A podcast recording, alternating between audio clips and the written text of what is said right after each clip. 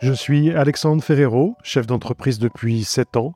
J'ai décidé de partager ma propre expérience de l'entrepreneuriat avec une thématique un peu spéciale, celle des premières fois, mes premiers recrutements, mes premiers salariés, mon premier salaire, ma première dépression suite au départ d'une de mes salariés qui m'a volé un des plus gros clients de l'époque.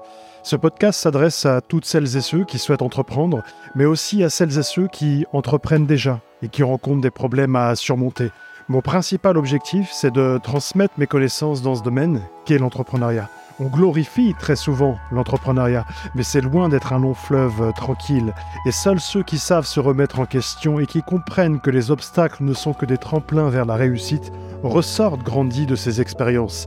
Il y a toujours une raison pour laquelle on rencontre des difficultés. Mais même dans l'obscurité, il faut rester attentif à la lumière.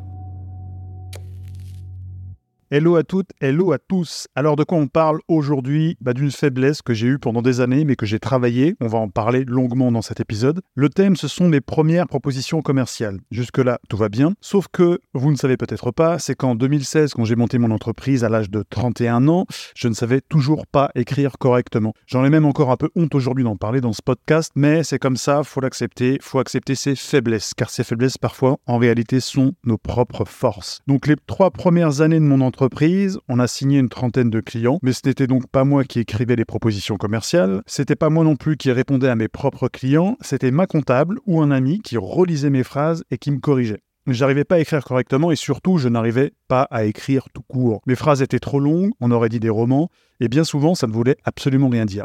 Je faisais des fautes d'orthographe, mais également des fautes dans les tournures de phrases. J'étais frustré de ne pas pouvoir mettre à l'écrit ce que je pensais. J'étais surtout honteux de devoir demander à chaque fois à quelqu'un de me relire. Déjà d'une, ma comptable, elle n'était pas là pour ça, et elle avait son propre travail. Alors, c'est quelqu'un qui a toujours été bienveillante envers moi et qui voulait m'aider, mais moi, je vivais extrêmement mal cette situation.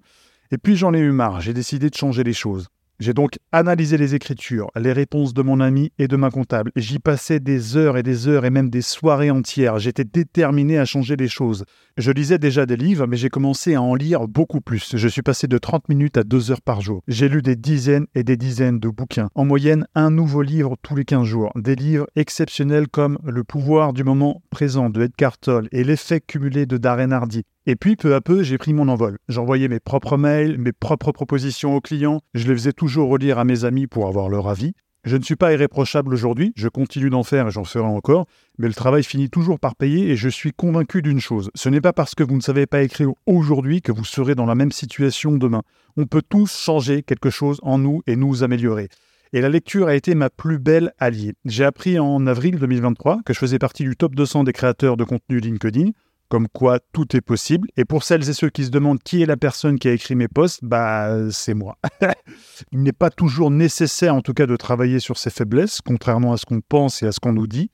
Mais certaines faiblesses peuvent, en tout cas, moi c'est ce que je crois, être transformées en force. Donc si demain vous avez des difficultés à vous exprimer en public comme moi, ça a été justement euh, par le passé, passez à l'action. Entraînez-vous, devant une personne pour commencer, puis deux, puis trois, et ainsi de suite, jusqu'à ce que vous vous sentiez à l'aise devant eux et avec vous-même. Ou alors, si vous avez des difficultés à vendre vos produits ou services et que vous souhaitez vous améliorer, regardez des vidéos, écoutez des podcasts sur le sujet, mais apprenez, apprenez et perfectionnez-vous sur un sujet pour que votre faiblesse ne soit plus une contrainte pour vous. Merci d'avoir écouté cet épisode, j'espère en tout cas qu'il vous aura servi, et moi je vous dis à la semaine prochaine.